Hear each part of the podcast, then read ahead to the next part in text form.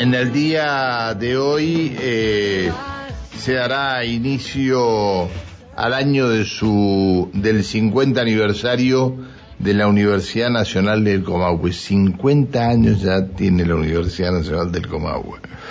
Se van a realizar una, una cantidad de, de festejos, es decir, el aniversario es mañana 15, pero hoy comienzan las actividades. Está en línea el rector de la Universidad Nacional del Comahue, el licenciado Gustavo Crisafuri. Tenga usted muy buenos días. ¿Qué tal? Buenos días, Pancho. ¿Cómo están? Bien. Muchas gracias por atendernos, licenciado. por favor. Le pido disculpas por molestarlo. Eh, no, en absoluto. Al contrario, es un gusto conversar con ustedes.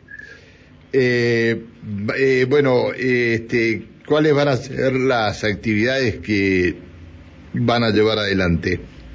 Bueno, en el día de mañana, que el 15 de marzo de 1972 comenzaron eh, las clases en el edificio de la calle Buenos Aires 1400, que es lo que ahora llamamos el edificio viejo donde está la administración central.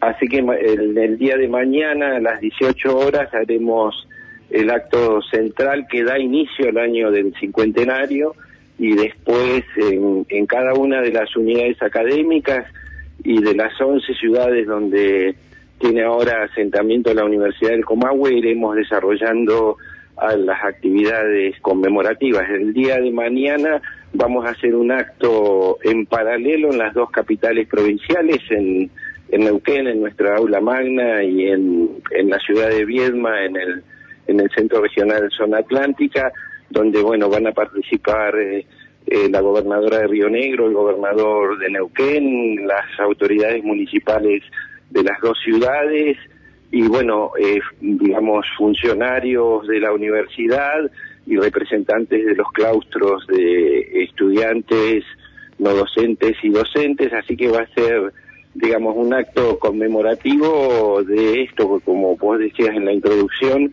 eh, medio siglo es un término muy importante.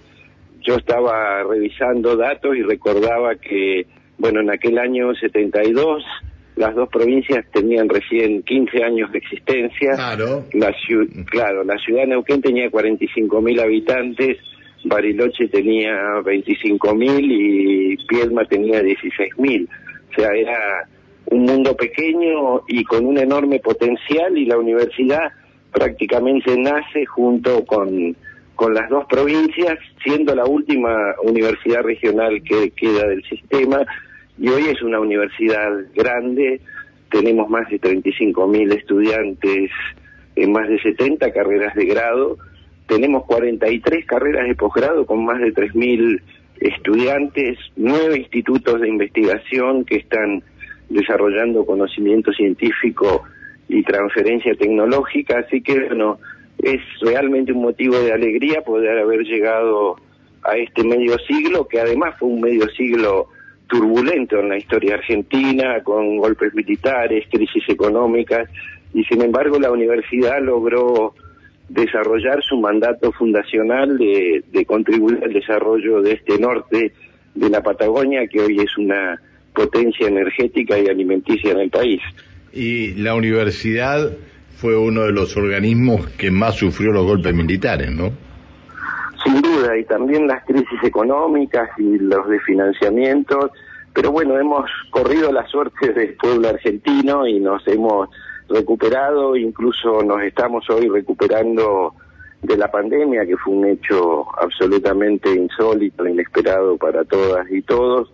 Y bueno, la universidad sigue allí firme tenemos hoy la enorme alegría de que prácticamente no hay organismo del Estado en la provincia de Río Negro y de Neuquén y no hay pequeña o mediana empresa en las dos provincias donde no haya un graduado o una graduada de la universidad y eso para nosotros es un motivo de orgullo enorme. Sin lugar a duda, usted hablaba de provincias, hoy se reúne con el gobernador por, por el tema de un informe muy particular, ¿no? Sí, hoy eh, a media mañana vamos a firmar con el gobernador Gutiérrez un convenio por el cual eh, la provincia a través del Consejo Federal de Inversiones va a financiar una nueva carrera a término de la Facultad de Turismo, que es una nueva tecnicatura que se va a dictar en el área de Villa Pegüeña que se suma a, muchas actividades que del 2019, a partir de que nuestro Consejo Superior aprobara un nuevo formato de formación, que son las diplomaturas, eh, nos ha permitido llegar a comunidades pequeñas donde no había presencia de la universidad o a desarrollar programas, digamos, más acotados de formación y de capacitación profesional que apuntan a, ayudar a mejorar el empleo, el emprendedorismo y, la calidad del trabajo en, la región. Y también hoy, este, bueno, eh, representante de la universidad junto con eh, gente de la Universidad Nacional de La Plata se presentan en el Consejo Deliberante para este, dar a conocer un poco eh, los estudios sobre el sistema del transporte público urbano de la ciudad de Neuquén. Así es, esa también es una iniciativa muy importante y que tiene que ver con bueno la decisión que en su momento recuperó el, el gobierno del municipio de la ciudad de Neuquén de convertir a la de hacer cumplir una vieja normativa que era considerar a la Universidad Nacional de Comahue como consultorio, consultor digamos prioritario para las distintas iniciativas y estudios que encara el municipio. También los somos consultores prioritarios para los dos gobiernos provinciales. Y bueno en un tema tan delicado y que nos afecta a todas y todos los neuquinos como es el sistema de transporte público, la universidad, como vos decías, junto con, con la Universidad de La Plata, hemos hecho, eh, creemos que una importante contribución al rediseño del sistema de transporte público en la ciudad de Neuquén, este, que bueno, hoy va a ser presentado en sus líneas centrales a, a las autoridades municipales. Eh, ¿Pudo verlo en profundidad o se lo comentaron? No, me lo comentaron, tengo ahí el texto para, para leerlo en estos días, pero sé que ha sido un trabajo muy intenso, eh, no solo de los expertos de la universidad y de, del Instituto del Observatorio de Transporte de la Universidad de La Plata, sino que también ha habido un trabajo muy importante de consulta con, con usuarios del sistema, que son quienes más conocen en definitiva porque lo viven todos los días, y que es una propuesta importante porque significa una modificación sustantiva de, los recorridos, de, fundamentalmente del sistema de colectivos, pero también su integración con, con los otros sistemas de transporte público, no solo de la ciudad, sino de la región, porque bueno, esto es un corredor metropolitano muy importante que, que toma también ciudades de la, de la provincia de Río Negro y fundamentalmente es una propuesta de mejoramiento de la calidad del servicio, del alcance del servicio y de la gestión por parte de quienes puedan ser los proponen cambiar proponen cambiar todo el servicio proponemos sí cambiar eh, fundamentalmente lo que son los las líneas de colectivo y sus recorridos y su frecuencia y la calidad de los de las flotas y fundamentalmente el control público del desarrollo del, sistema bajo la nueva licitación. Está bien, está bien. Lo saluda Alejandra Pereira que quiere hacer una pregunta. ¿Cómo le va? Muy buenos días. ¿Qué tal? Buenos días, Alejandra. Eh, la Universidad Nacional del Comahue irá a elecciones en mayo para renovar las autoridades de todas las facultades y definir de esta manera también el rector para los próximos cuatro años. El último viernes eh, hubo un encuentro con la presencia de numerosa cantidad de docentes, no docentes, graduados y estudiantes, y usted anunció que a partir de este momento Gentile será la candidata rectora del espacio Convergencia. Así es, el espacio Convergencia es un espacio eh, que surgió y se fue consolidando eh, a partir de mi primera gestión como rector en el año 2014. En el 2018 ampliamos ese espacio y tomó en nombre de Convergencia, que es un espacio que reúne a docentes, no docentes, estudiantes y graduados de distintas tradiciones políticas, pero que nos une un proyecto de desarrollo de, de la universidad. Y bueno, que culminamos ahora nuestro segundo mandato y hemos acordado en el seno del espacio que la continuidad, pero fundamentalmente la la transformación del proyecto, porque la universidad que está saliendo de la pandemia no es la misma que dejamos en 2019 requiere de una nueva conducción, eh, que en este caso hemos propuesto a Beatriz Gentile, que es la decana de la Facultad de Humanidades, que es una doctora en historia con una larga trayectoria académica, científica y también política, porque ha tenido una participación muy activa en la vida de su facultad, que es su segundo mandato, culmina su segundo mandato como decana y aparte ha sido una figura relevante en el, en el Consejo Superior en estos ocho años. Y bueno, esperamos que la comunidad universitaria continúe acompañando este proyecto que requiere de una innovación y una transformación muy fuerte porque bueno el mundo ha cambiado mucho en estos ocho años. está bien. Eh, hay otra, hay otras listas que están dando vueltas por ahí también que quieren llegar al, al rectorado de la universidad.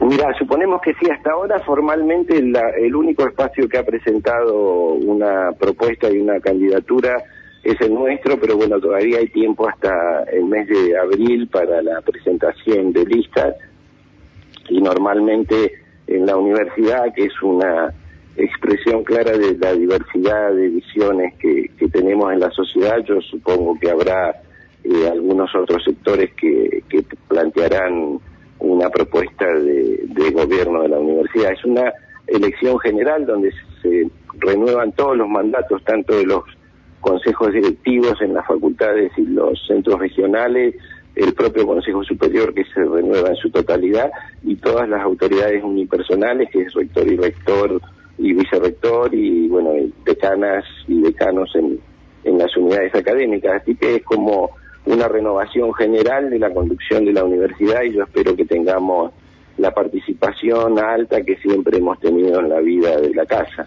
Eh, lo eh, siempre la universidad ha tenido una eh, preponderancia la, la, gente de la ciudad de Neuquén para llegar al rectorado de la universidad. Pero hemos tenido rectores que vienen de Bariloche, hemos tenido rectores que han venido de, de, este, de Chipoleti, es decir, eh, hay gente de otras localidades que estén interesados nuevamente en llegar al rectorado de la universidad, ¿no le han dicho nada a usted? No me han dicho nada, pero seguramente esto va, va a ser así. La universidad tiene un sistema complejo de elección de autoridades con voto ponderado para precisamente equilibrar esas asimetrías que tenemos de que, bueno, el, el campus más grande, donde está el mayor número de facultades es eh, en la ciudad de Neuquén, pero si uno mira la estadística general, la mayor proporción de estudiantes proviene de la provincia de Río Negro, así que siempre hemos hecho un equilibrio y aspiramos a que en, la, en el gobierno, en el binomio, digamos, este, del Poder Ejecutivo de la universidad, por decirlo así, haya un equilibrio de representación entre Neuquén y Río Negro. Está bien, está. Bueno, el licenciado, ha sido un gusto hablar con usted. Le pido, reitero las disculpas por haberlo molestado.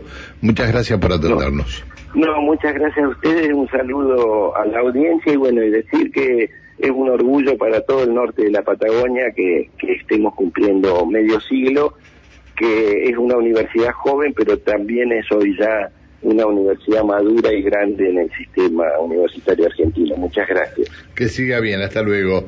El rector de la Universidad Nacional del Comahue, el licenciado Gustavo Crisafuli. Mañana comienzan los festejos de los 50 años. Hoy se reúne con el gobernador para eh, firmar el convenio que mencionaba Hoy representantes de la universidad junto con representantes de la Universidad de La Plata presentan eh, su, su, trabajo sobre lo que es este, el estudio sobre qué es lo que es el transporte público urbano en la ciudad de Neuquén. Bueno, un, un sinnúmero de, de actividades. Eh,